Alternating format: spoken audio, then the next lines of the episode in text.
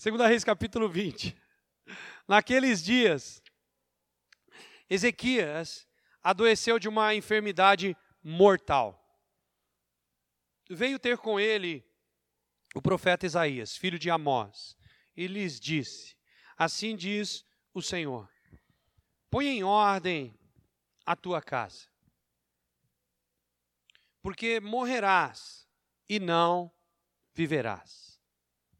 E então virou Ezequias o rosto para a parede e orou ao Senhor, dizendo: Lembra-te, Senhor, eu peço-te, de que eu andei diante de ti com fidelidade e com inteireza de coração.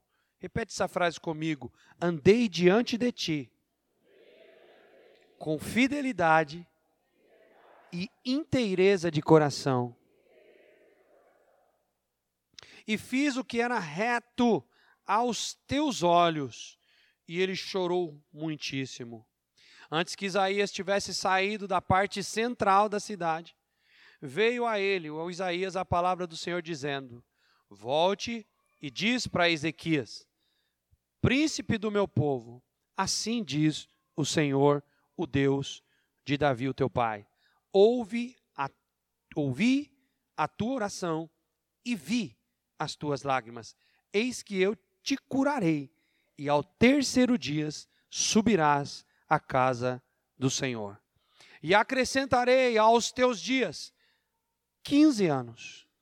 E das mãos do rei da Assíria te livrarei a ti, a esta cidade.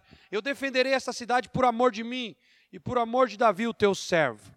Disse mais Isaías: Tomai uma pasta de figos e tomaram-na e puseram sobre a úlcera e ele recuperou a saúde. Pai, em nome de Jesus, eu te adoro. Te adoro, Espírito Santo. Obrigado por esta manhã, obrigado por esta festa linda, por esta celebração, obrigado pela comunhão dos irmãos, obrigado pelo amor que o Senhor tem para conosco, obrigado pela fé, obrigado, Senhor Jesus, porque o Senhor está aqui, está sobre nós. Obrigado, Espírito Santo, porque o Senhor tem guiado-nos neste caminho, nesta jornada rumo aos céus. Obrigado porque sabemos que o Rei está voltando e tudo isso é uma preparação para a volta de Cristo. Obrigado porque o Senhor não nos abandonou, porque não, não estamos sós. Obrigado porque temos um Pai que podemos orar. Obrigado porque temos um Espírito que intercede por nós com gemidos inexprimíveis. Obrigado, Senhor, porque há uma promessa sobre a tua igreja que o choro pode durar uma noite, mas a alegria vem pela manhã. Obrigado, Senhor, porque esta manhã resplandeceu sobre nós. Obrigado porque o sol está sobre nossa cabeça mais um dia. Abrimos os olhos e respiramos, e por isso nós te agradecemos, porque se estamos de pé como cantamos, é porque o Senhor tem um projeto e um plano para a nossa vida. E eu quero declarar, Senhor, que esta palavra entre no mais profundo do coração de quem está ouvindo aqui, de quem está ouvindo na internet, de quem vai ouvir no futuro, talvez dentro do carro, ou dentro de casa, ou em qualquer outro ambiente. Em nome de Jesus, que esta palavra entre, que ela cave fundo e plante ali dentro, lá no mais profundo deste território, uma semente boa, que é a semente da palavra, e ela venha crescer, germinar fazer uma árvore gigantesca e dar muito fruto na vida dos irmãos, na vida, Senhor Jesus, daqueles que eles vão estar por perto. Em nome de Jesus, eu repreendo deste lugar todo espírito acusador, toda linguagem contrária de Satanás. Repreendo deste lugar toda influência satânica, tudo que possa ter entrado por estas portas ou qualquer demônio que está circulando este lugar, tentando atrapalhar a palavra, tentando tirar a distraindo, trazendo sono, fome ou qualquer outra coisa física que possa roubar a vontade de Deus desta manhã. Eu declaro a sua mente agora cativa à vontade do Cordeiro. Que a sua mente esteja exatamente neste lugar para ouvir a palavra do Senhor e receber a palavra, e que o Espírito Santo possa te ajudar a praticar tudo que você vai ouvir aqui hoje em nome de Jesus. Glória a Deus. Queridos, Aleluia. Pode aplaudir o Espírito Santo.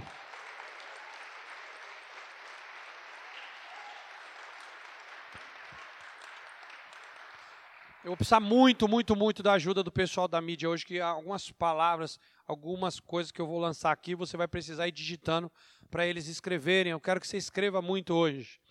Aleluia. É, mas antes de começar a escrever, deixa eu falar para você qual foi a inspiração desta palavra. Independente da, do exemplo que eu ia dar, eu estava com vontade de ministrar isso a qualquer momento desse final de ano. Eu não sabia como e quando. Mas aí, quando eu relembrei do que o Espírito Santo fez na minha vida semana passada, que eu já contei para vocês, que foi a semana do meu aniversário, então ela, foi a minha inspiração para ministrar isso para você. Por quê? Agora vamos falar profeticamente aqui. Vocês lembram que tinha um número ali do meu aniversário escrito 46 é, anos? Vocês lembram? 47, tá bom? 47 estava escrito ali, sim ou não? E aí eu acho que foi o Mateus que relembrou, porque isso foi lá na casa da Aline, do Agnaldo, que eu olhei para trás e vi o número que estava escrito na parede lá, que eles fizeram um bolinho para mim lá. E quando eu olhei para trás e vi o número, eu não vi os, o 47, eu vi o 74. E foi exatamente o ano que eu nasci. E foi muito assim, cristocidentemente falando, porque também foi o ano que eu renasci, porque eu me considero renascido, né, depois da doença aí e tal eu, eu, é, é, eu, eu tomei para mim como fosse uma, uma nova oportunidade. É como se eu recebesse uma nova vida, uma nova chance. Para mim, eu recebi assim: Deus me deu uma nova chance. Foi assim que eu recebi. E era como, quando eu olhei para trás e vi o 74, era como o Espírito Santo tivesse dito para mim assim: olha, estou começando a contar de novo. Estou começando a contar seus dias de novo. Você nasceu de novo em 2021. Estou começando a contar outra vez. E aí eu me alegrei demais. Porque se, eu, se ele deixou viver até 47, e caso Jesus Cristo não volte, porque eu acho que ele vai voltar muito, muito mais breve do que a gente pensa, Jesus já está aí batendo as portas. Mas caso, né, eu não sei os dias do Senhor, não sei os planos do Senhor, mas caso demore mais um pouco na contagem do homem, sabe o que, que Deus praticamente ele disse para mim? Ele disse: você vai viver mais 47. Isso significa que dá quanto? Conta aí. 4 com 4, 8, 7 com 7, 14. Eu vou pelo menos até os 94, já está bom. 94 anos está maravilhoso. Porque eu já falei para Deus, eu falei, se for para me ficar na cama, me leva antes. Eu só eu quero viver até quando eu estiver andando. Não andou mais, dependeu dos outros, pode me levar. Se for, pode ter a idade que for, 40, 50, 40 já não tem mais. Pode ser com 50, com 60. Não aguentou mais andar? Está dependendo dos outros para limpar? Me leva. Não quero mais ficar aqui dependendo de ninguém. Vocês estão entendendo? Glória, a Armantina está ali. Armantina é uma mulher, vi, vi, como é que fala? Cheia de vigor. Né? Pensa numa senhora, eu não vou falar a sua idade, fica tranquila. Não vou entregar. Pode falar? Quantos anos, irmã? 70 aí? 80? 82? Ó, oh, mano, essa mulher, mano. Meu, essa mulher, cara, ela ela anda, ela faz as Mano, desculpa eu ser assim. Ela anda, ela faz as coisas do quintal dela, mexe com as plantas, cuida de animal, faz tudo ali, não para o dia inteiro, é verdade mentira, não para. Ela ela ela tem ela anda mais que eu com 47. Então, assim, é, enquanto está assim, tá legal, né, irmã? Tá top. Se for assim até 110, tá bom, não tá? Mas eu vou perguntar uma coisa para a senhora, ver se a senhora concorda comigo. Se parar isso que a senhora faz hoje, dá vontade de ficar vivo? Quer ficar vivo desse jeito, né? Para ficar vivo tem que ser desse jeito. Que graça tem viver deitado numa cama, né? Dependendo dos outros. Então, quando eu falo isso para você, queridos, eu não estou maldizendo ninguém que está numa cama hoje, pelo amor de Deus. Deus tem um plano, um projeto para cada pessoa e nesse momento deve ter alguém deitado numa cama dependente de alguém. Então eu não estou falando que hoje tudo você tem que explicar, né? Senão daqui a pouco vai levar isso para o YouTube e vai dizer que eu estava falando mal das pessoas que estavam deitadas na cama. Pelo amor de Deus. Não é isso que eu estou dizendo.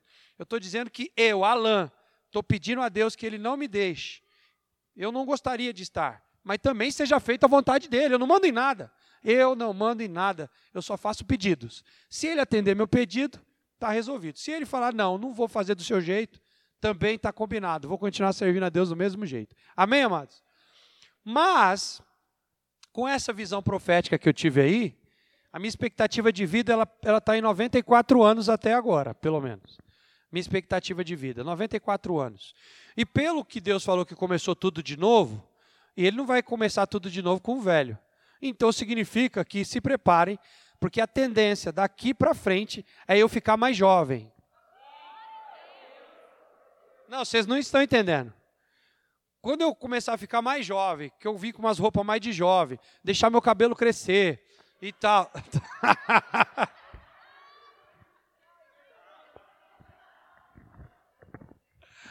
Vocês vão falar que eu tô com a crise dos 50. Não, é que eu fiquei jovem de novo. Entendeu? Mas a tendência, pelo, pelo que Deus me prometeu, é verdade agora e eu não estou aqui brincando. Se baseado nessa profecia, a tendência do meu corpo é rejuvenescer.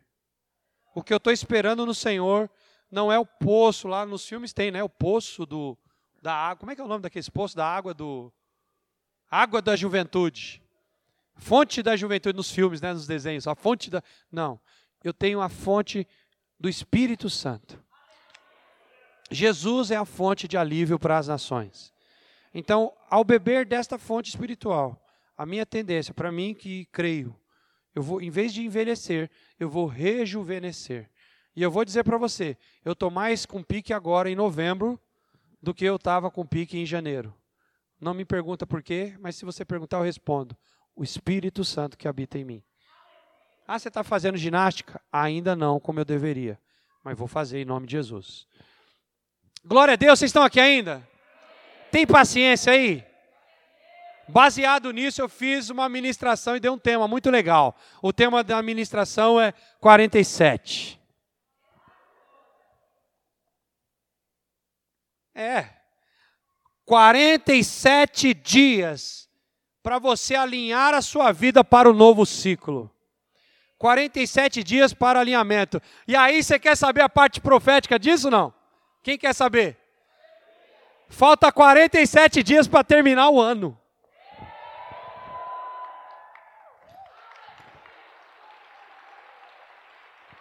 Oh! E eu fui no calendário para ver. E eu contei, eu falei, meu Deus, não é que? Por isso que não era para ser domingo passado. Porque eu quase que eu queria pregar domingo passado, pessoal não pode, pastor, porque tem um negócio aí para você.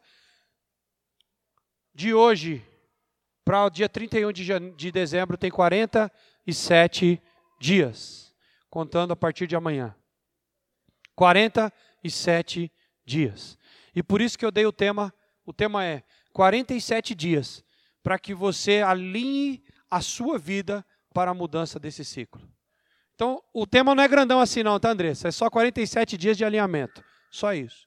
Mas o complemento é 47 dias para você alinhar a sua vida para a virada do ciclo. Por quê, meu irmão? Eu já expliquei aqui esses dias, mas vou repetir aqui para você. Quando a gente faz aniversário, a gente tem no nosso cérebro, o nosso cérebro ele grava algumas informações. Então tudo que a gente tem algumas datas que são ciclos na nossa vida. E o nosso cérebro fica gravado aquilo. Por exemplo, aniversário. Aniversário é interessante. Você passa até ontem, até semana passada, eu falei isso esses dias aqui. Estava tudo certo na sua vida. Tudo bem. Até ontem estava tudo certo. Só que aí você fez aniversário hoje. Por que, que só hoje? Por que, que amanhã você acorda e diz: Ai, eu estou sentindo mais velho. Gente, que diferença tem um dia para uma semana? Nenhuma. Por que você não está se sentindo mais velho semana passada? Por causa que a sua memória ativou um, ativou um ciclo que ficou registrado no seu subconsciente. Então, o seu ciclo disse para você: terminou um ciclo e começou outro. E quando você começou o outro ciclo, você começou pensando: estou mais velho. Por isso que você não sentiu isso há 10 dias atrás, antes do seu aniversário ou o ano passado, você se sentiu só no dia, ou na virada, ou na semana. Por quê? Porque o teu cérebro ativou, dizendo, está havendo uma mudança de ciclo na tua vida. Aí tem o aniversário, tem a data de casamento, tem a data de não sei das quantas, tem o aniversário da igreja. Tudo isso é ativado inconscientemente no nosso cérebro e está dizendo para nós, ó, um ciclo está virando. Pode ser de três meses, dependendo da situação, pode ser de um ano, pode ser de dez anos, depende do que se está se virando aí a chave. E a virada do ano? A virada do ano também é um ciclo. Um ciclo de um ano para nós ocidentais. Por quê? Porque dia 31 é para o Ocidente. Mas lá na China, não é esse mesmo número. E não é essa mesma data. Em Israel, eles comemoram outro ano e também comemoram outra data, que é a data de virada de ano deles é em setembro, não é em janeiro, não é em dezembro. Então, só que lá para eles, essa chavinha da virada do ciclo é em setembro. Para o chinês, é em outro mês que eu não sei qual é. E para nós aqui, é dia 31 de dezembro para 1 de janeiro. Vocês entendem isso? Então, consciente, inconscientemente, esse ciclo é ativado. Esse novo ciclo. Até que vocês entenderam. Agora, qual é o problema da virada de ciclos? O problema ou a benção pode ser um, pode ser um problema, como pode ser uma grande benção. Se você fez tudo certo e fez uma preparação e concluiu um ciclo preparado ali, fez tudo que era para você ter feito, significa que você você entrará no próximo ciclo melhor do que o anterior. Mas, se nesse ciclo anterior você fez tudo errado, praticou tudo errado, está tudo bagunçado, tudo esquisito, tudo coisado, você está arrastando para o próximo ciclo todo o lixo que você trouxe de trás. E detalhe, você vai começar um novo ciclo, você já vai começar ruim. Vocês estão aqui ou não? Vocês estão com a cara de, não sei se é de fome, se é de sono. Vocês estão com medo? Não, irmão, essa palavra é de bênção, fica tranquilo. Eu só estou te explicando para mim te falar o que Deus mandou falar. Então, quantos concordam, baseado nisso que eu estou te explicando, que daqui a 47 dias nós vamos virar um ciclo? Ok, obrigado. Agora, todo ano vocês estão acostumados com uma coisa, todo ano, principalmente em igreja. Ah, vamos fazer a lista uh, das minhas metas. Vamos fazer a lista dos, né, como se fosse a lista dos desejos. A lista profética, a lista do não sei das quantas. Tudo bem, tudo bem, a gente tem que começar fazendo planos. Está ótimo isso. Dorme não, Ângela. Então você vai perder a benção. Agora, como é possível eu fazer uma lista de desejos sendo que eu não fiz nada no ciclo anterior para que esses sonhos ou desejos se tornem realidade. Como? E é por isso que muitas dessas listinhas proféticas, eu digo assim por quê? Porque seria profético se eu tivesse regular para com Deus. Porque como eu posso profetizar se a minha vida está fora do alinhamento de Deus? E eu já vou começar a, a dizer como funciona isso. Quando chegou a notícia de morte para o Ezequias, olha a palavra que ele disse para Deus: Deus, tudo bem, o senhor está falando que eu vou morrer, legal. Só que é o seguinte: legal não, não foi assim que ele falou, ele estava chorando. Ele falou assim: Eu, o senhor me conhece porque o Senhor conhece todas as coisas. E eu queria que o Senhor trouxesse a memória. Oh, meu, parece uma oração meio. Falar para Deus trazer a memória. As ideias. Como se Deus esquecesse de alguma coisa. Mas eu quero que o Senhor traga a memória aí. Aumenta mais o microfone, pra, porque eu não quero ficar falando, gritando. E eu estou com o microfone muito perto da boca. Aumenta mais para mim, por favor. Tem alguém na, na mesa? É, ele falou assim: O senhor me conhece. E o Senhor sabe do meu coração. E eu tenho sido fiel. E o meu coração é íntegro diante do Senhor. Para quem não sabe que a palavra é íntegro, inteiro. Ou seja, não é pelas metades. Uma coisa íntegra é uma coisa que não é mexida, que esse celular ainda está com a integridade dele. Você fala, como assim? Porque nunca ninguém pegou uma chave de fenda e abriu ele. Quando, ele, quando alguém abrir ele com a chave de fenda, vai tirar a integridade dele, porque vai sair as colas originais da fábrica e quando montar de novo, ele já não será mais, está amarrado, não estou profetizando, vai ficar bonzinho. Mas se desmontar de novo, ele não será mais como ele saiu da fábrica, ou seja, ele não é mais íntegro. Entendem? O Ezequias disse: O Senhor sabe que o meu coração é íntegro diante do Senhor. Ou seja, o coração dele não era mexido por deuses, por situações, por coisas de pecado. Para quem não sabe, esse Ezequias começou a governar com 25 anos apenas, era um menino. Menino.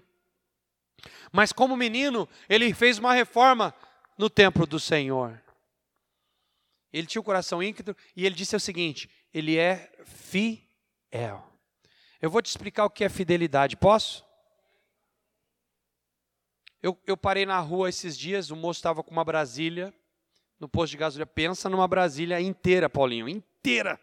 E eu, eu bati o olho, fiquei admirado. Aí eu, tá, eu parei no posto, nem sei para que, que era, a Adri estava junto. E eu olhei para Brasília e falei, moço, que carro é esse? senhor, aí ele falou, senhor, não, senhor vende? Aí ele falou, isso aqui eu não vendo, eu não dou, isso aqui vai, vai morrer comigo. Aí eu, brincadeira de homem, tá, gente? Só os homens sabem dessas brincadeiras. Aí eu brinquei com ele, na frente da minha esposa, tá? Na frente da Adri. Aí eu brinquei com ele e falei assim, senhor vende, senhor, senhor vende a mulher, mas não vende o carro, né? Olha a resposta do homem. Ela não, ela, ela eu não troco por nada, porque foi ela que me acompanhou a vida inteira, foi ela que esteve comigo, ela, ela falou algumas frases lá, né, Dri? Eu não lembro exatamente as frases dele. Só que tem um detalhe, irmãos. Eu estava falando com outro homem, fiz uma brincadeira de homem. A minha mulher estava do meu lado, que foi o cara que puxou a brincadeira. Só que ele falou tudo isso para um estranho e a mulher dele não estava do lado. Quantas mulheres gostariam que seu marido falasse isso de você sem você estar por perto? Tá vendo? É por isso que ele não fala, você não tem coragem nem de falar eu. Vou repetir a pergunta porque você passou despercebido. Quantas mulheres gostariam que o seu marido te defendesse longe de você, não perto, longe? Ele vai te defender pelas metades, porque você só levantou a mão assim, ó. Ah, não, eu, eu acho que ela não levanta, sabe por quê? Porque ela não acredita que ele é assim. Eu vou fazer a pergunta agora pela fé. Vou fazer a pergunta agora pela fé. Quantas mulheres gostariam que, mesmo longe de você, o seu marido fosse fiel e leal a você? Levante a mão. Agora vai. Sabe como é o nome disso que esse moço fez? Fidelidade. Ele era fiel, independente da mulher estar na frente ou atrás dele, ou longe dele. E o Ezequias disse: Senhor, eu sou um homem fiel. O Senhor conhece meu coração. Tem gente que só é crente na igreja. Tem gente que quando entra pela porta da faculdade,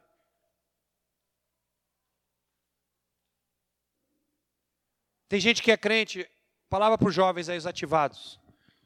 Tem uma estatística, não sei se vocês já ouviram, se vocês já leram jovens. Eu viro para cá porque os jovens, eu não sei qual é dos jovens, mas a maioria deles senta para o lado de cá. Eu não sei para quê. Eu não sei se é para correr, se der tempo correr mais rápido para a porta. Mas a maioria senta para cá, mas tem jovens ali e tal. Deixa eu falar uma palavra para os jovens. Tem uma estatística que eu não sei agora o número, mas dizem que o número é muito alto, é bem alto mesmo. Os jovens entre criados na igreja, que ficaram na igreja entre 16 e 18 anos, e que ao entrarem no curso técnico ou a entrarem na faculdade, eles não duram mais um ano no Evangelho. Antes que se complete um ano, eles saem da igreja. Isso é uma estatística, já foi feito, esse levantamento. Aí se pergunta, qual é o segredo? O segredo é que ele foi fiel. Só quando não precisou. Porque agora que ele está no meio do inferninho ali, das trevas, agora era a hora de mostrar a fidelidade. Mas quando precisou ser fiel, abandonou a Jesus. Isso também, essa estatística também vai para o mercado de trabalho. O jovem, quando arruma o primeiro emprego, não sei dizer porquê, também sai da igreja. Porque eu acho que ele nunca teve dinheiro, nunca pôde comprar nada e agora que ele tem dinheiro, que ele pode ir para o shopping, pode ir para a balada, pode não sei o quê, aí ele também sai da igreja. Não me, não me pergunta por quê. A pergunta, a palavra que eu vou te dar é simples. Para mim tem a ver com fidelidade. Para quem não sabe, por conta disso, nossa igreja tem 15 anos. Nossa igreja tem 15 anos. E dentro desses 15 anos a gente já colocou pessoas para liderar situações aqui na igreja, grupos, eventos, etc. E normalmente os líderes eram, a gente às vezes tinha os, os solteiros, sempre teve solteiros liderando. Mas os solteiros, a maioria, eu não vou dizer todos, mas a maioria pisou na bola. Eles, eles, eles foram escolhidos para serem líderes porque eles demonstraram fidelidade. Mas eu conheço o coração dos outros? Não. E na minha vista, eles eram fiéis. Só que eles eram fiéis só até aparecer o primeiro namorado. Fiéis só até aparecer a menina na escola, o menino. Eles eram fiéis só até arrumar o primeiro emprego. Fiéis só até entrar na faculdade. Aí chegou um momento que eu falei: quer saber? Todo líder de alguma situação na igreja não vai poder ser líder antes de casar. Por quê? Porque eu não vou correr risco da pessoa. E assim, não significa que né, a pessoa não pode pisar na bola depois de casado. Mas, coloca um líder, por exemplo, líder de jovem hoje. Estou todo alegre com ele. Aí quando é amanhã, ele vai lá, arruma uma namorada, pronto, sai da igreja. Olha a vergonha que fica para a igreja. Então, todos os líderes da nossa igreja hoje são casados. Não significa que nunca serão solteiros. Não significa isso. Porque pode ser solteiro, mas um solteiro que? Um solteiro viúvo. Um solteiro adulto, responsável, bem adulto, bem responsável. Agora, para correr riscos, eu prefiro o casado, nesse caso. Por quê? Porque quando precisou de fidelidade do solteiro, não teve. Fidelidade. O Ezequias, 25 anos, assumiu o trono. E ele disse ao Senhor: Meu coração é fiel. O Senhor conhece como eu fui fiel na minha vida e como eu fui íntegro. E aí Deus deu para ele uma nova oportunidade. Assim como deu para mim, deu para ele também uma nova oportunidade. Mas o que eu quero pregar aqui para você está relacionado com uma frase que foi dita para Ezequias. Coloca a frase na tela. A frase disse assim, que Deus disse para ele foi o seguinte: Põe a sua casa em ordem. Versículo Assim diz o Senhor, versículo 1. Assim diz o Senhor: Põe a tua casa, põe em ordem a tua casa, porque morrerás e não viverás. Digita para mim só a parte de baixo, põe a tua casa em ordem, põe no telão grandão aí. Põe a tua casa em ordem. Versículo 1, parte 2. Põe a tua casa em ordem, porque morrerás e não viverás. Bom, o final da história você já conhece, porque eu já li. Qual é o final da história?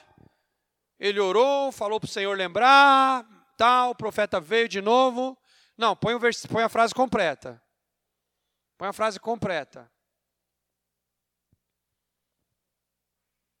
Então você conhece a, a, frase, você já conhece o final da história. O final da história é que ele orou, chorou, o profeta veio e disse: Por que você orou, tal, tal, tal? Deus te deu mais?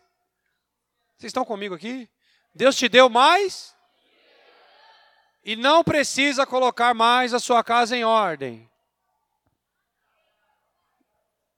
Ué, lê aí. Lê aí, você está com a Bíblia? Lê aí, está escrito você viverás e não morrerás. Então não precisa mais colocar a sua casa em ordem. Lê aí, para mim. Acha o versículo, por favor. Oi?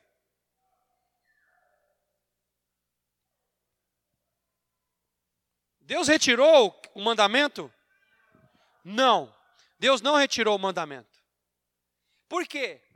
Porque pra, por que, que ele tinha que colocar a casa em ordem? Desde aquele tempo, lá os reis, eles tinham que deixar um legado. E a glória dos reis era deixar um filho que continuasse o seu legado. Isso era uma glória. Todos os reis queriam isso. Que o seu reino continuasse permanente.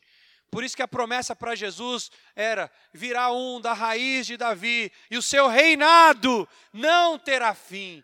Porque já era um pensamento antigo de um reino durar muito tempo. Quanto mais durava, mais esse rei era importante. E todo rei queria que durasse. Para durar, eu tinha que deixar um filho, eu tinha que deixar um legado e tinha que deixar o reinado bem, estável. Então, prepara a tua casa, porque você vai morrer. Põe tudo em ordem. Só que agora, ele não ia mais morrer. Ele ia continuar vivo, sim ou não? Agora, presta atenção. Se ele ia continuar vivo, agora eu vou trazer para a minha vida. Vai continuar vivo, Alanzão? Não vou te matar dessa vez. Beleza, beleza. Agora que você vai continuar vivo, você vai ter um propósito. Estou começando a contar os seus dias de novo. O relógio começou a bater de novo. E agora, você vai começar a sua vida toda bagunçada? Não. Se você, se Deus mandou pôr a casa em ordem, diga comigo, é porque tinha coisa para arrumar. Diga, ou ele ia deixar as coisas dele arrumadas para os filhos. Diga mais agora. Ele tinha que arrumar para continuar a viver. Fala para o irmão que está do seu lado. Hoje o papai te pega.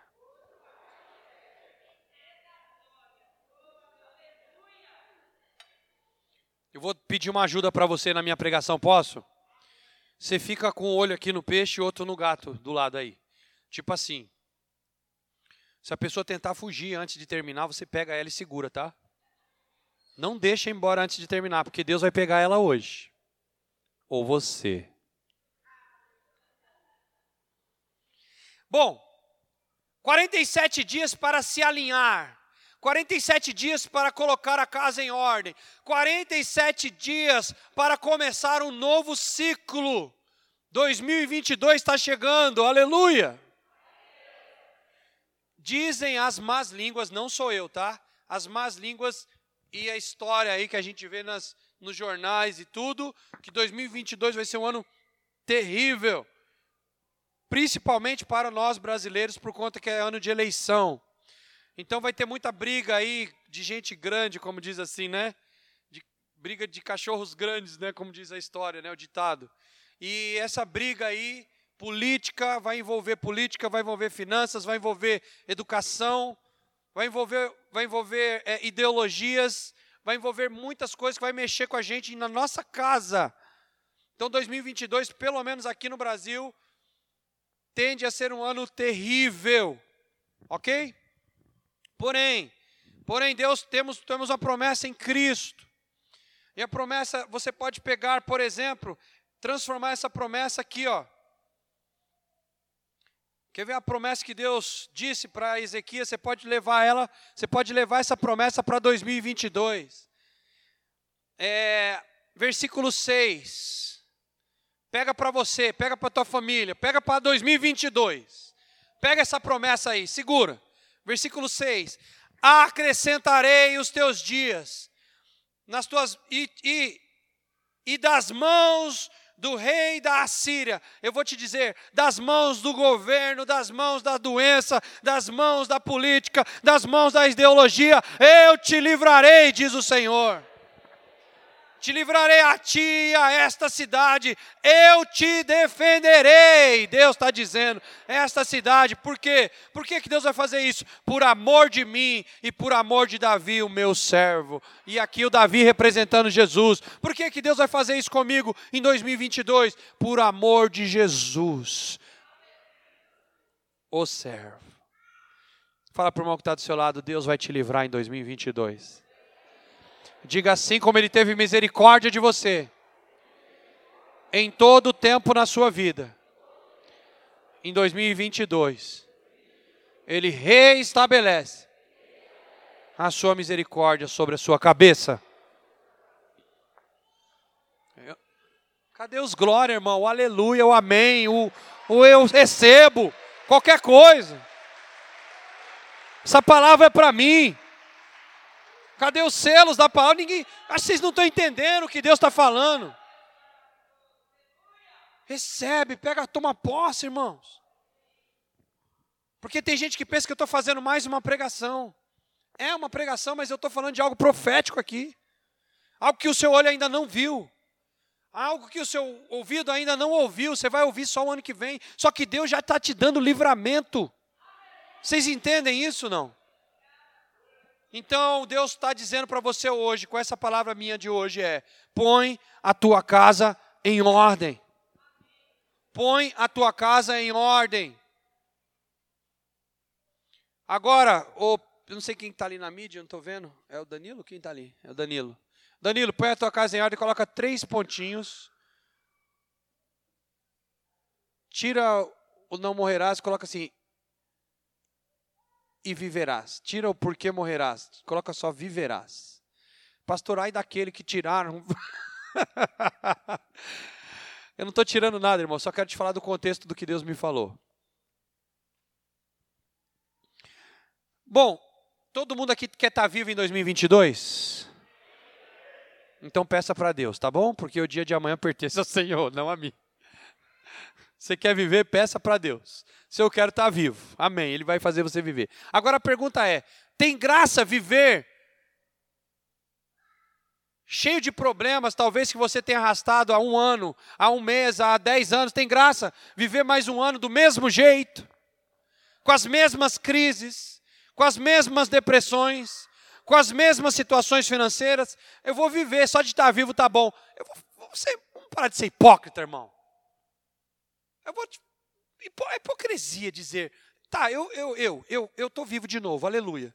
Mas vamos ser honestos, só tá vivo tá bom. Ô, irmão, isso é hipocrisia. Quem é aqui que nesse frio não quer dormir com dois, três edredom?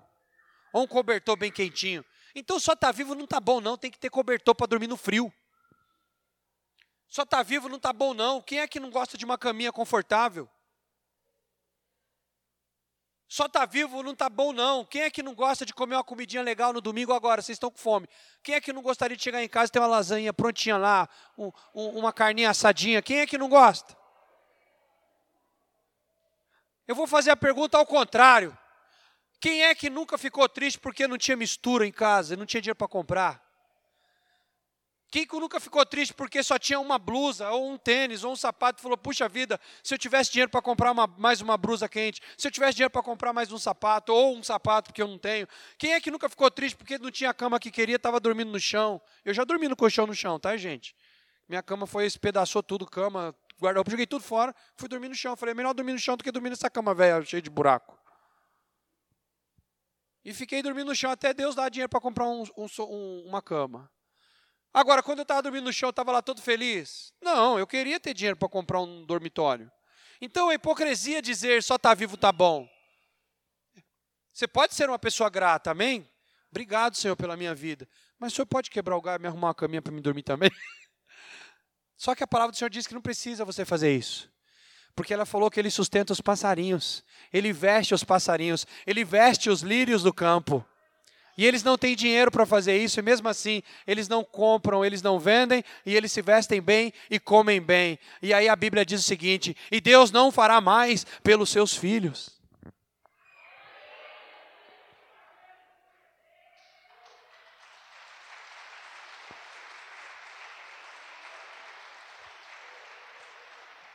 Agora, eu tenho um papel de responsabilidade em tudo isso, sim ou não? E qual é o meu papel de responsabilidade? O meu papel, diga agora para você mesmo, diga: meu papel é colocar a minha casa em ordem. Eu não vou ficar cozinhando cada tema desse não, então anota aí e eu vou ser bem breve em cada ponto o que Deus pediu para mim fazer. Tem, tem outras coisas que eu não vou dizer aqui, mas Deus vai falar com você, tá? Não vai estar na minha lista, mas vai estar na sua lista. Porque talvez fale, ah, o pastor não falou disso, então eu não preciso fazer. Você está sendo hipócrita. Talvez o pastor não falou porque não era genérico, era só para você. Então tem coisa que Deus vai mandar você fazer e não vai ser dito aqui na pregação. Tudo bem até aqui? E não dá uma de engraçadinho para Deus. O pastor não falou, então eu não preciso. Então, só que você tem o Espírito Santo, não tem? Então o pastor pode não ter falado aqui no púlpito, mas ele vai falar na tua lista pessoal. Então anota aí, segura essa. Ajustes, ajustes para entrar alinhado em 2022. Ajustes para entrar alinhado. E agora eu vou precisar da mídia para ir escrevendo tudo que eu falar aqui. Ajustes para entrar alinhado, ou melhor, ou, né, com a casa em ordem, tá bom? Eu estou usando a palavra alinhado, que significa casa em ordem em 2022. Primeiro lugar, se eu tenho que ajustar minha vida, minha vida tem que estar como a vida de Ezequias. Fiel com Deus e íntegro de coração. Ou seja, primeira coisa que eu tenho que alinhar: vida com Deus. Pastor, o que, que eu tenho que alinhar com a minha vida com Deus? Vir para o culto de domingo? Também. Também, porque tem gente que está achando que não precisa mais vir no culto. Você sabia que a pandemia fez pessoas acharem que não, que, que não precisa mais vir na igreja? Tem gente que acha que não precisa mais. Eu nunca vi Deus dizer isso. Pelo contrário, pelo contrário, o livro de Hebreus fala para nós não deixarmos as nossas congregações. Coloca o Hebreus aí para mim que está escrito isso. Não deixar as nossas congregações. Então eu, eu, preciso ver a minha vida com Deus. Mas, pastor, é só isso? Não, escuta aí, anota aí, ponto um do vida com Deus. É vida com Deus agora embaixo da vida com Deus. Vida com Deus significa santificação. Como é que eu vou alinhar minha vida com Deus? O que, que eu tenho que organizar, pastor, para me virar 2022 bem com Deus? Santifique-se. Santifique-se. Pastor, o que é santificar? Se separar. Se separe das coisas do mundo. Entre em 2022 mais separado das coisas do mundo. Como funciona isso? Por conta da morte daquela dessa pessoa aí da, da, da música secular que mexeu com o Brasil inteiro. Aí vai todo mundo para a internet falando coitadinha. Eu também acho, coitadinha também. Por quê? Porque a palavra do Senhor diz que Deus não tem prazer na morte do ímpio. Ou seja, ele não tem prazer na morte de ninguém. Então, o justo, se morrer, está com Deus, então para ele está tudo bem. Mas quando o ímpio morre, ele não tem prazer. Só que por conta disso apareceu muita gente na internet. E aí tem uma outra cantora, duas também, que resolveram gravar uma música evangélica.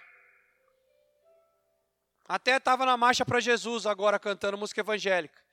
E aí eu estou lá no YouTube olhando e de repente essa mesma cantora que estava na marcha estava num show dela com a irmã dela cantando uma música chamada Ninguém Explica Deus. E só que ambas seminuas. Porque para quem não sabe, a roupa que ela estava vestindo é propícia para a masturbação masculina. Um homem se masturba tranquilamente, só colocando elas cantando no palco, ele se masturba tranquilamente olhando para aquelas duas mulheres. Só que ambas com o microfone na mão, com aquela roupa totalmente sensual, curtinha. Ninguém explica a Deus, ninguém duvida. E aí eu olhei e falei, eu realmente eu não consigo explicar esse Deus. Esse Deus que fala para eu não me masturbar, que fala para eu não adulterar, para eu não olhar para outras mulheres, porque eu vou pecar se eu olhar para outras. Deus falou para mim não olhar, para mim não desejar. Mas esse mesmo Deus fala para a filha dele, porque eles estão chamando, né, de crente. E pode, pode cantar a música para ele assim, porque agora, você sabe que isso que eu estou falando aqui, se for para o YouTube, eu sou super condenado. Vocês sabem disso, né? Que se isso que eu estou falando for para o YouTube, eles vão descer o, pau em mim. Vocês sabem disso. Porque você está julgando, pastor. Tudo agora é julgamento. A palavra do julgamento agora banalizou. Tudo é julgamento. Agora, o mesmo Deus que fala para eu não cometer pecado contra minha esposa, permite uma filha dele lá vestir um short daquele, uma, uma roupa indecente daquela, para me sentir desejo sexual por ela, para se eu for um pecador. Aí, aí alguém vai dizer, aí é seus olhos, é os seus olhos que são pecadores, eu não tenho nada a ver com isso. Aí é onde eu acho estranho. E eu pergunto: realmente, esse Deus que elas estão cantando aí, eu não consigo explicar esse Deus aí, não. Elas estavam cantando certinho. Esse Deus não tem, eu não consigo explicar. Porque o meu Deus, escute, olha para mim. O meu Deus, ele pede para que eu me separe do mundo. E se separar do mundo é em todas as coisas, todas. O que que eu devo me separar, pastor? No que te faz pecar. E não peça para eu fazer uma lista de pecados aqui, porque você e eu, e até quem não é da igreja, sabe o que é errado e o que é certo. Eu vou dizer uma, uma coisa que eu estava falando para minha filha ontem, lá em casa. Se você, se uma pessoa que nunca viu Deus, nunca conheceu Jesus, nunca leu a Bíblia, ninguém nunca falou nada para ela de Deus, nada, nada, nada. Ainda assim, se ela for cometer um delito, alguma coisa que é errada diante do próximo, ela vai sentir mal por dentro, vai falar, eu não deveria fazer isso. Ela nem sabe explicar por quê. Mas lá dentro ela sabe que é errado. Isso é uma pessoa que nunca conheceu. Agora eu vou te perguntar, você, você que conhece Deus, você que sabe quem Ele é, você que anda na igreja, você que já ouviu a palavra, você acha realmente que você não sabe que o que você está ouvindo, que você está assistindo, que você está vestindo, o que você está falando, você acha que você não sabe o que você falou errado? A atitude que você teve errada? Você não você tem certeza que você não sabe quais são as roupas decentes e indecentes? Você acha que você não sabe disso? Precisa o pastor fazer uma lista para você? Você acha que eu vou me dar o luxo, ou vou me dar, o perder tempo de fazer uma lista aqui de coisas erradas? Usa essa gíria aí para mim, por favor. Vira para o teu irmão e fala para ele: Meu, se liga, você já sabe o que é errado.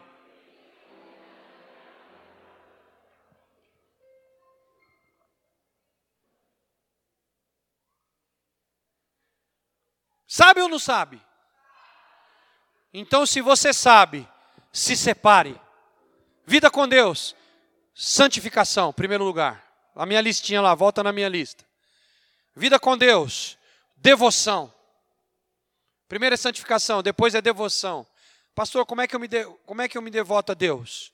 Momento de devoção é ter tempo para Deus. Tempo de leitura, tempo de oração, tempo de adoração. Aqui na igreja nós chamamos isso carinhosamente de TSD. Tempo sozinho com Deus. É o seu tempo de estar com Deus, de se devotar a Ele, de adorá-lo, de cantar com Ele, de ouvir a Bíblia, de ler, de ouvir Ele falar com você. É o seu tempo devocional com Deus, tempo sozinho com Deus. Vida com Deus. Eu estou falando de organização. Pastor, você falou para mim organizar minha vida. Eu vou organizar minha. Organiza primeiro. Primeiro a sua vida com Deus. Santifique-se, organize a sua devoção. Ah, eu não tenho horário. Arrume horário. Organiza o seu horário de adoração. Organiza o seu horário para fazer tempo sozinho com Deus. Organize o seu horário para ler a Bíblia. Vocês estão aqui? Organize-se antes de virar o próximo ciclo. Ai, mas eu nunca consegui. Então, organize agora para virar um ciclo novo. Vocês estão aqui? E vida com Deus ainda no ministério. Organize o seu ministério. Ah, eu não estou fazendo nada, eu vou ver ano que vem, talvez eu comece a fazer alguma coisa. Olha.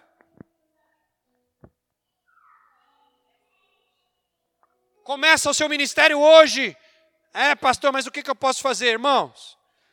Trabalho aqui. Na... Tem gente que acha que ministério é pegar o microfone para pregar. Tem gente que acha que ministério é cantar. Tem gente que acha que ministério é. Ministério, irmão, é serviço. Ontem eu estava aqui implorando para vir um homem servir aqui comigo. Alguns tiveram que trabalhar, outros tiveram outras atividades, mas tinha um monte de outros que poderiam ter vindo, mas não vieram. E trabalhar aqui na igreja varrendo, limpando cadeira, isso é ministério. E lá no grupo de alívio, tanto trabalho tem, não tem no grupo de alívio? Outro dia eu peguei lá, né, que o Daniel, meu vizinho, eu peguei o Daniel, já ele trabalha fora, né? E o Daniel estava em casa lá, organizando a sua casa para o grupo de alívio, né, que ia começar dali a pouco. Ele está fazendo o papel dele, é o anfitrião. Está tudo certo. Mas a pergunta que eu quero fazer é o seguinte: o camarada fala assim, eu não tenho ministério, tenho nada para me fazer na igreja. Daniel, quantos homens ou mulheres, não importa, te procuraram numa quinta-feira, sei lá, quatro, cinco horas da tarde, ligaram para você ou para a Gisele, eu estou dando um exemplo porque foi o que eu vi, tá? Pode ser qualquer um, tanto faz. E disseram assim: Ô Daniel, é, tudo bem para você se eu ficar responsável, a partir de hoje, pela organização do ambiente para o grupo de alívio? Já recebeu essa ligação? Já recebeu essa ligação, Gisele? Não, não, eu estou falando essa. Não, porque talvez a pessoa diz, eu não tenho nada para fazer no grupo. Está lá em casa inteira assistindo, vale a pena ver de novo. Existe isso ainda? Eu não sei porque tem, eu não tenho Globo na minha casa. Então não vale a pena você ver de novo. Podia estar lá ajudando, preparar o ambiente. Eu não sei fazer nada, vai lá preparar o ambiente, ajuda o líder. Fica depois para varrer o quintal, para lavar a louça. Começa por algum lado. Mas eu tenho que ministério é esse? O meu ministério é o ministério da palavra. Eu vou falar o cara que teve o maior ministério do planeta. Sabe quem foi? Jesus Cristo de Nazaré. E o cara que teve o maior ministério de todo o universo. Sabe por onde ele começou o seu maior projeto de vida? Lavando os pés dos discípulos. E quando o Pedro, não, o senhor não pode fazer isso, se o senhor é senhor, o senhor não lava pé. Ele falou assim: se eu não lavar teu pé, você não tem parte comigo.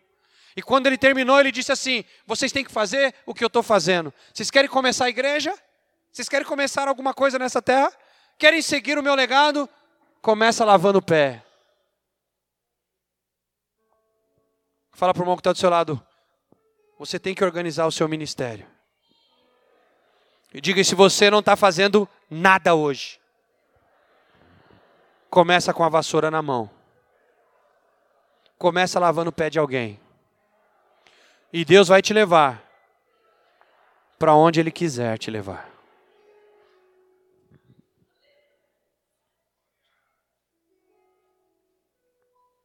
Alguém mandou uma frase aqui, nem sei quem é.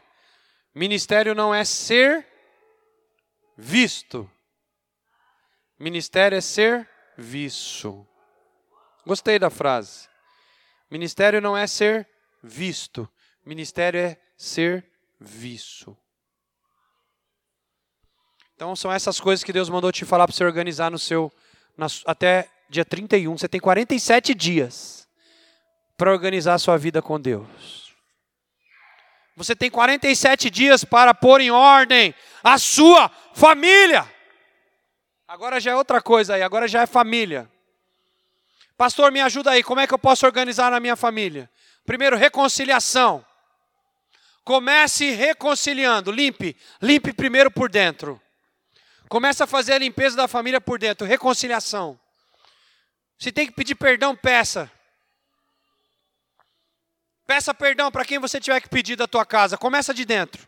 Não vai saindo pelo, pelos parentes afora, não. Começa os que moram com você. Começa com seu pai, começa com a sua mãe, começa com seus filhos. E depois você vai abrindo o leque dos parentes. Porque é a primeira família que mora dentro da sua casa. Então começa a consertar, a organizar a sua família, reconciliando, reconciliação, perdão. Família, pastor, o que mais que eu posso organizar na minha família? Não, não, não é assim não. Está errado aí. Um é vida com Deus e os de baixo é tiquezinho. Dois, família. Entendeu? Na vida com Deus você vai fazer santificação, devoção e ministério. Na vida com Deus você vai se santificar, separar do pecado, você vai fazer, você vai organizar seu tempo sozinho com Deus, sua devoção, e você vai organizar o seu ministério, vai começar o seu ministério, ou organizar o que estava parado, organizar, você que já tem o ministério, você que já trabalha, eu te pergunto, Ade, como é que está o Pegadas? Como é que está o ministério de pastoral infantil? Paulo, como é que está os ativados? O, o, pastor Daniel, como é que está os homens ao máximo? Apóstolo Adriana, como é que está as mulheres ao lado? Mateus, como é que está as células? Como é que está a diaconia? Como é que está a intercessão? Como é que está o seu grupo de alívio, líderes? Você tem 47 dias para pôr sua casa em ordem, para poder virar o ciclo no seu ministério. Amém, amados? Família. Como é que eu organizo minha família? Primeiro, começa reconciliando, pedindo perdão e perdoando. Porque talvez a pessoa não vai vir pedir perdão para você. Você vai ter que ir lá e falar: Eu queria te pedir perdão porque eu sei que você está ofendido comigo.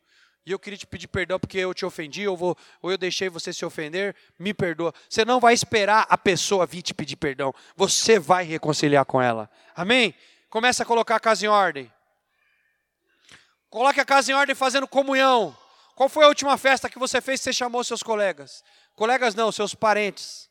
Qual foi a última vez que você reuniu a galerinha de casa? Até o pessoal da sua casa mesmo. Qual foi a última vez? Às vezes eu tenho pai e mãe. Eu estou olhando aqui para a Érica, para o Berg. Às vezes é só marido mulher, duas filhas. Mas às vezes não consegue ficar em casa. Não estou falando de vocês, mas só um exemplo. Às vezes não consegue pôr a família. Às vezes a, os filhos não conhecem uma festa de aniversário. Os filhos não conhecem um almoço de final de ano. Qual foi a última vez que fez? Se Deus está falando, pode fazer. Mas assim, é pôr todo mundo em casa, reunir e falar, é festa de aniversário hoje? É o que, que é hoje? Hoje não é nada. Hoje nós vamos fazer uma unidade familiar. Nós vamos sentar junto, nós vamos comer junto. Papai comprou aqui, ó, 27 pizzas aqui só para nós.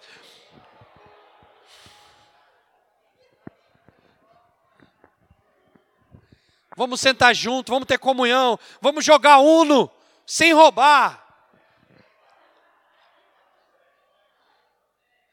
Vamos brincar, vamos ter comunhão com a família. Começa onde? Olha para mim. Começa em casa. Marido, mulher e filhos, vó, tia ali em casa, quem mora dentro de casa. E depois se expande para os outros parentes. Começa fazendo comunhão, festas. E outra coisa que eu acho que você não. Eu estou devendo, você talvez não tenha esse débito, mas eu tenho. Visitas. Qual foi a última vez que você foi na casa da sua tia? Sua tia mora ali do lado. Qual foi a última vez que você foi lá? Qual foi a última vez que você visitou seu avô, que mora ali? Sua avó. É um ônibus só, dois ônibus, você chega na casa da sua tia. Qual foi a última vez que você foi lá? Ah, eu não tenho carro. Por que, que não pega o trem aqui e vai lá? Na... Ah, mas ele mora lá em Itaquera. Qual a dificuldade de você pegar o trem e parar lá na casa da sua tia? Ela ia ficar tão feliz de te ver. Seu tio. Ah, eu tenho mais dinheiro para isso, pastor. Meu, meu dinheiro dá para um pouco mais. Então vai visitar, vai visitar seu parente no, no Piauí. Ou vai lá para a Bahia, para o Ceará. Talvez ele não tenha dinheiro para vir para cá, por isso que ele não veio. Mas por que, que você não vai lá e faz uma visitinha para seus parentes? Bora, Zé, para Mato Grosso? Tem coragem, Zé? Você vai dirigindo. Eu não, eu, é muito quilômetro para mim. Mil quilômetros, meu Deus do céu. É. Visitas, comunhão. Reconcilie-se. Família, coloca, coloca também no lugar a sua casa. Que a gente está falando de família, não está? Então coloca no, no lugar, organize a sua casa. Pastor, eu começo como organizando minha casa? Joga o que é lixo no lixo. Lembra que eu falei da minha cama? Meu irmão, em nome de Jesus, aquela cama velha com bloco debaixo, com lata de tinta que você colocou para não cair o pé. Lembra? Tem uma dessa lá na sua casa? Joga ela fora. Joga ela fora. Você fala, nossa, pastor, que, que arrogância. É tudo que o irmão tem, está mandando ele jogar fora. Joga fora, porque Deus vai mandar a cama nova. Joga o velho fora e Deus vai mandar o novo. Enquanto você tiver com aquela cama velha, com a lata de tinta embaixo, Deus não vai mandar a cama nova. Quando eu precisei, que eu já te contei aqui, eu tirei, joguei a cama fora, joguei o guarda-roupa fora, botamos, só sobrou o colchão, pus o colchão no chão, em cima de um tapete. Pendurei um cabo de vassoura para pôr as roupas. Lembra disso, amor? Ficamos quanto tempo nessa brincadeira aí, Dri? Dormindo no chão com cabo de vassoura com as roupas penduradas. Não lembramos, não lembramos. Mas uma coisa é fato: jogamos o velho fora. Sabe o que aconteceu? Chegou uma, uma época que eu comprei um dormitório ali na Grandur, aquela loja bonita, cheia de móveis. Comprei, comprei à vista. Se eu tivesse com a cama velha, estava lá até hoje. Meu irmão, em nome de Jesus, aquele sofá lá que nem o gato quer dormir, porque senão ele, ele vai para dentro do buraco lá. O gatinho caiu dentro do buraco, coitadinho, quase que não conseguiu sair. E o cheiro desse sofá podre? Porque esse sofá já foi da sua tia, que deu para sua avó, que a sua avó morreu, aí não tinha ninguém que queria, você levou para casa do outro tio, e aí o tio comprou o sofá dele e falou: Você quer? E você falou: Quero.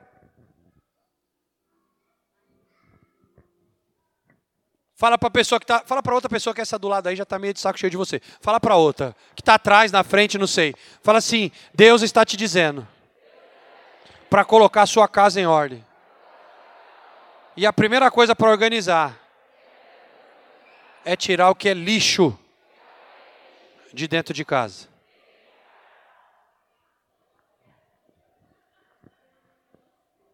Garfo velho, o garfo, irmão, Você vai comer com o garfo, o garfo é tão velho, tão velho, que você vai colocar na boca, só que ele está entortado para o outro lado.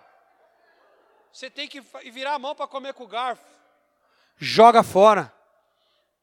Deus vai te dar um jogo de talheres de prata, sei lá do que. Deus vai te dar talher novo.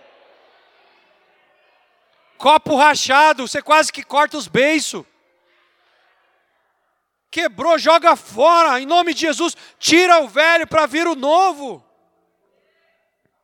O cara está com a camisa lá, com a mancha de ferro aqui debaixo do braço, quando ele vai dar glória a Deus, aparece o ferro.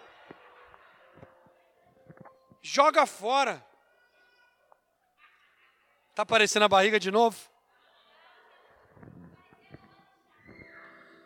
Preste atenção, olha para mim. Eu não estou falando mal de você. Eu não estou falando de ser pobre ou ser rico. Não é isso que eu estou falando. Não confunda a minha pregação. O que eu estou falando é que você pode morar na casa de um cômodo. Um cômodo. Um. Mas nessa casa, ela tem que ter a bênção do Senhor.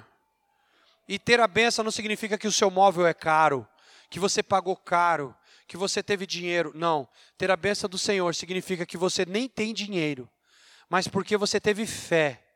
Você tirou o sofá velho. E alguém se levantou e disse: Eu não sei porquê, mas a minha patroa rica riquíssima, lá de Alphaville.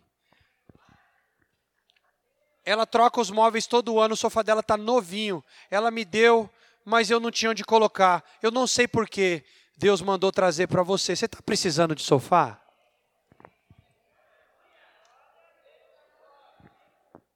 Eu não estou falando de ter dinheiro, eu estou falando de ter fé. Quando você tira o velho, você está dizendo: Senhor, eu acredito que eu tirei esse lixo daqui, mas nesse lugar vazio, que ficou vazio, o Senhor vai colocar o que eu preciso aqui nesse cantinho. Vocês entendem isso, irmãos? Em nome de Jesus, eu estou quase chacoalhando você aí, não estou aguentando. Porque eu vejo pessoas passando necessidade como eu já passei, mas não é porque Deus está provando, está passando porque ela não acredita que Deus pode. Mas primeiro organiza. Organiza tirando o velho. Organiza colocando o que você tem que é útil em ordem. Faz quanto tempo que você não limpa aquela geladeira lá? Ela não está velha, ela está suja, porque você é porca. Quanto tempo você não faz uma limpeza profunda no seu fogão? Ele não é velho, ele está sujo porque você é porca. Faz quanto tempo que seu chuveiro fica pipocando lá? Ele não, ele, ele, não, ele não funciona, não é porque o chuveiro não presta, é porque você é porco, homem. Por que não troca o fio? Quanto faz, tempo faz que aquela tomada está sem tampa lá? Você quer que sua mulher vai lá e troca a tampa da tomada? Ah, pelo amor de Deus. Pega uma chave de fenda. Ah, mas eu não tenho dinheiro para tomada. Vem aqui em nome de Jesus que eu vou orar para Deus te dar 10 reais. Você não tem fé para trocar uma tomada, aí está pedindo carro para Deus, aí põe a lista de desejos. Aí na lista está lá, um carro.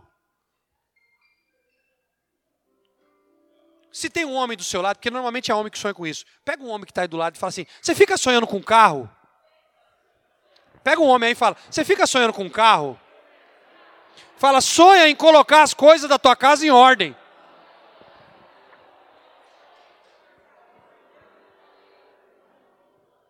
Troca a tomada, troca o fio, arruma o cabo da vassoura para sua mulher. Não é a vassoura que não presta, está precisando só de um preguinho. Passa uma tinta na parede, pelo amor de Deus, homem.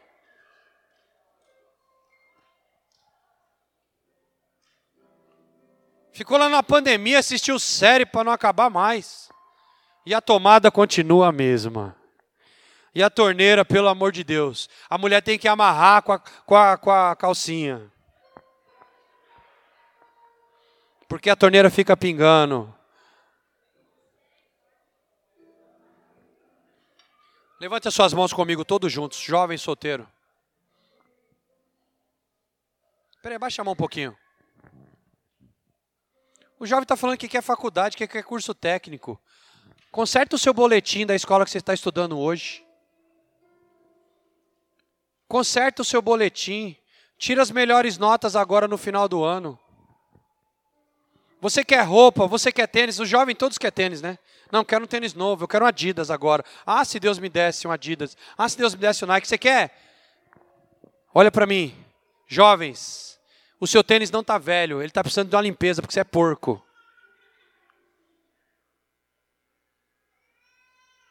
Aí quer que o pai compre outro tênis, mas nunca lavou aquele, né? Papai, seu filho lava tênis? Lava, glória a Deus. Todo mundo aqui tem coisa para colocar em ordem em casa. E não se engane, eu tenho mais do que vocês.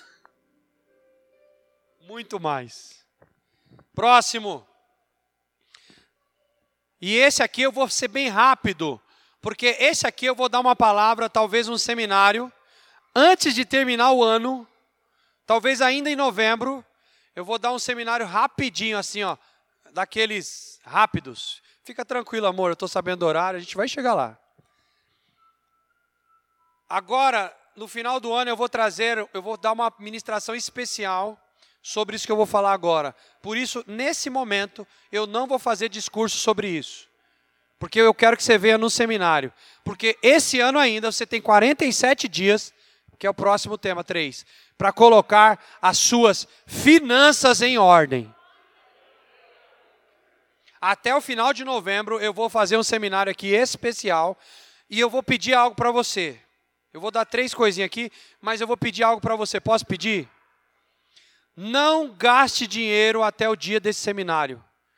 Não faça compras no cartão de crédito até o dia desse seminário. Segure o máximo que você puder o que você tiver que comprar. Não compre na Black Friday até o dia desse seminário.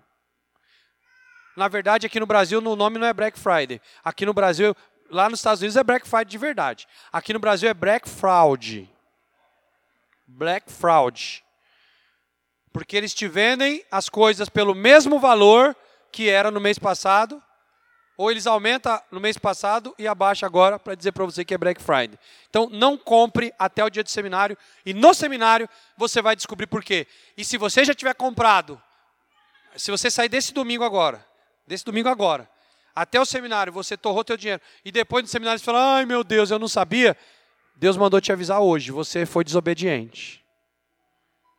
Finanças. Organize-se. Pague o que você deve. Não compre antes de pagar. Segundo, não entre em 2022 endividado. Eu repeti, eu não vou ficar cozinhando esses temas porque eu vou falar tudo no seminário. Não entre em 2022 endividado. Terceiro, faça planos claros e atingíveis que, que é um plano claro e atingível? Em 2022 eu vou comprar um carro. Ok, quanto você tem? Ah, eu não tenho nada por enquanto, então você não pode comprar carro em 2022. Porque se você comprar a prestação, você está na roça. Carro popular hoje está custando 80 mil reais. Então não caia na falácia daquelas propagandas do Instagram que você vê lá. Ah, 400 por mês. Mentira, não é. É mentira. Então faça planos atingíveis. Se você quer realmente um carro, então o seu plano tem que ser o seguinte, ó, a partir de janeiro eu vou colocar 500 reais na minha conta da poupança por mês. Esse vai ser do meu carro. E se Deus proverá, assim que eu começar a colocar esse dinheiro, eu sei que Deus vai mandar mais.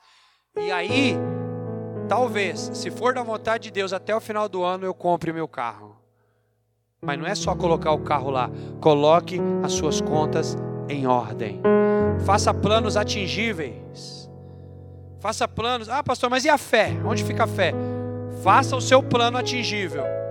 E a palavra do Senhor diz que o plano do Senhor é maior do que? O plano do Senhor é maior do que os meus. Eu faço os meus e aí Deus olha o meu e fala: Nossa, que legal, ó, ele fez um plano. E aí Deus vem agora com o poder dele e faz isso ficar maior do que eu pensei. Quando eu falei, coloca 500 reais no banco, esse é o seu plano. Só que quando chega no meio do ano, vem alguém e fala: Deus me, me falou para dar esse carro para você. E você só vai me dar o que você tem. Você tem alguma coisa? Aí você fala, não é que eu tenho lá seis meses de 500 reais que eu tinha colocado no banco, eu tenho 3 mil. Ele falou, então pode me dar esses 3 mil aqui, pode levar o carro. Você fez um plano e Deus veio com o milagre em cima. Entendem isso? Planos atingíveis. Essas são as coisas das finanças, tá? E para terminar, Coloque em ordem. Coloque em ordem a sua saúde. Como assim, pastor? Coma bem. Ninguém vai dar glória? Coma bem.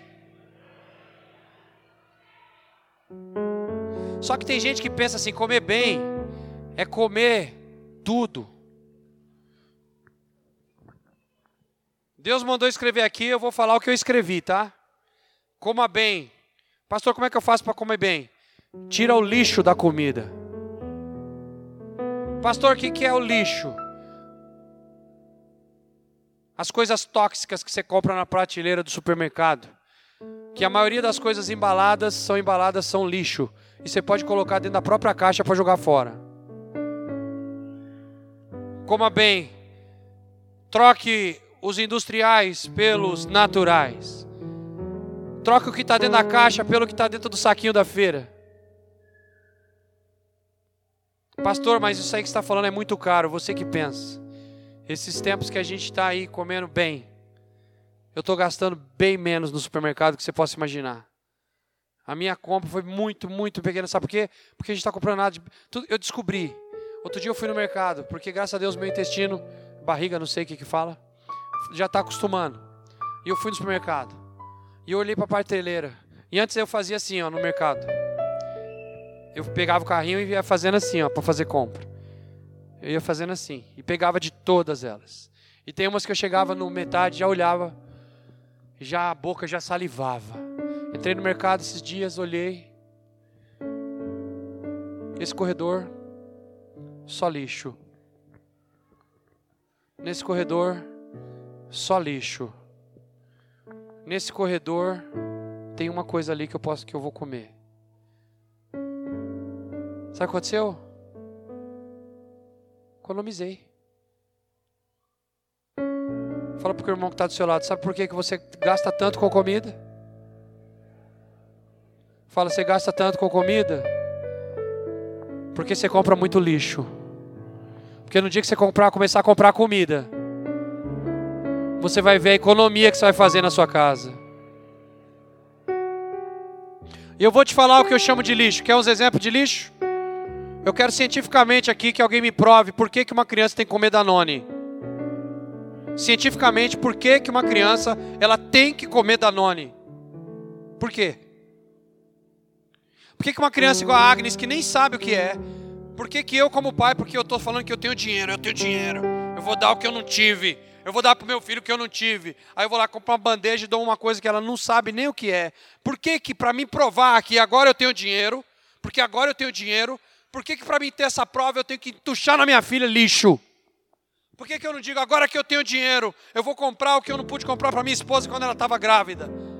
Eu não pude comprar para ela uma graviola que custava caro, desse Minha mulher ficou com desejo, eu não tive dinheiro para comprar a graviola. Por que, que já que eu tenho dinheiro agora, eu não apresento para aquela criança, já que eu tenho dinheiro, por que, que eu não apresento para aquela criança uma graviola ao invés de apresentar para ela o Danone?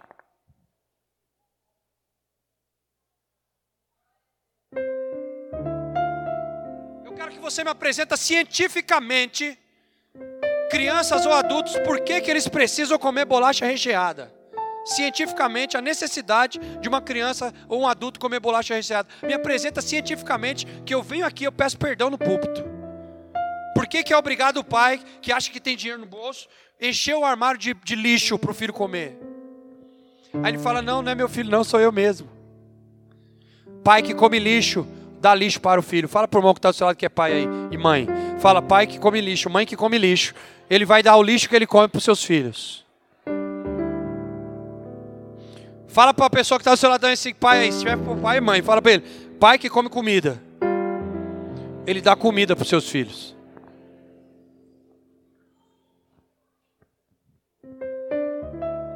Eu falei para você que o papai ia te pegar hoje.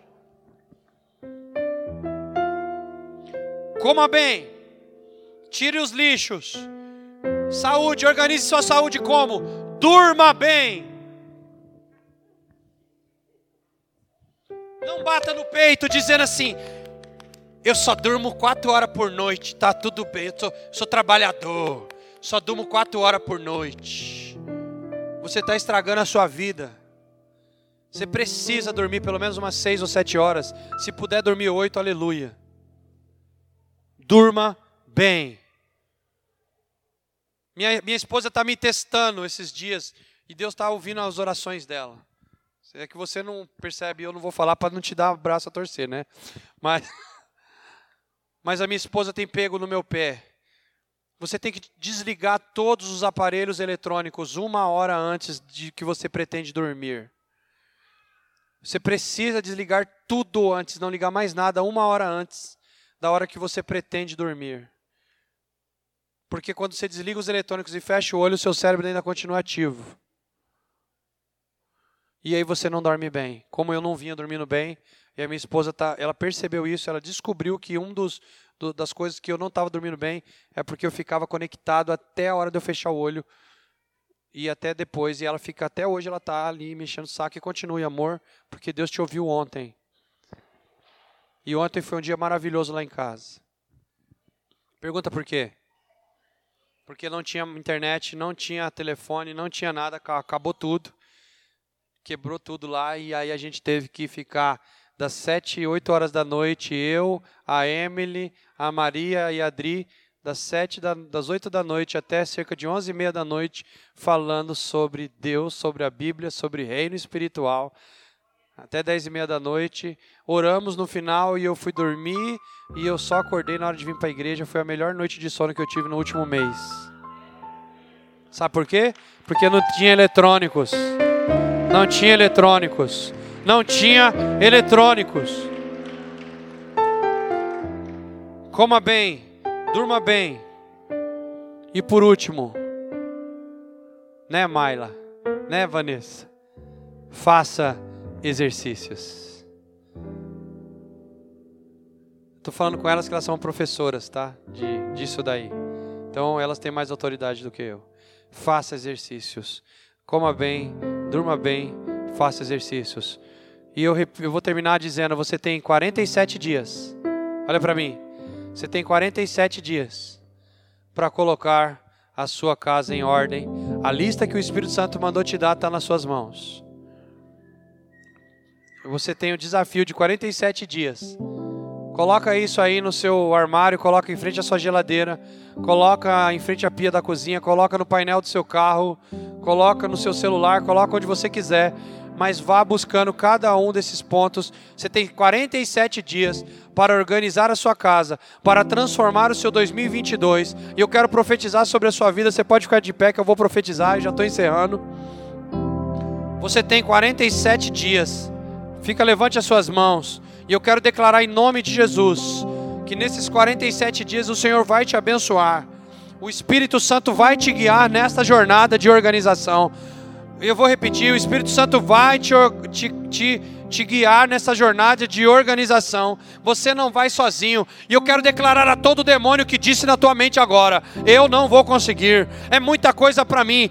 Fora Satanás. Eu quero declarar que o que vai ficar na sua cabeça é o que o Espírito Santo está te dizendo. Você vai conseguir fazer do teu próximo ano o melhor ano da sua história, o melhor ano da sua vida, porque o Espírito Santo vai te ajudar a organizar a sua casa para esta virada do ciclo. Eu te abençoo em nome de Jesus. Eu declaro que tudo que o Espírito Santo está fazendo em mim e ainda o que ele vai fazer, eu quero que na sua vida seja porção dobrada, porção dobrada, porção dobrada. Eu te abençoo para que você viva o melhor ano que vai entrar na tua vida. E se Jesus vier para você, ou se Jesus voltar, não tem problema, porque 2022 ainda será o melhor ano lá no céu para nós. Eu te abençoo e declaro uma organização. Arregace as suas mangas espirituais, arregace as suas mangas carnais, arregaça as suas mangas mentais, arregace as suas mangas e viva, viva o sobrenatural de Deus a partir,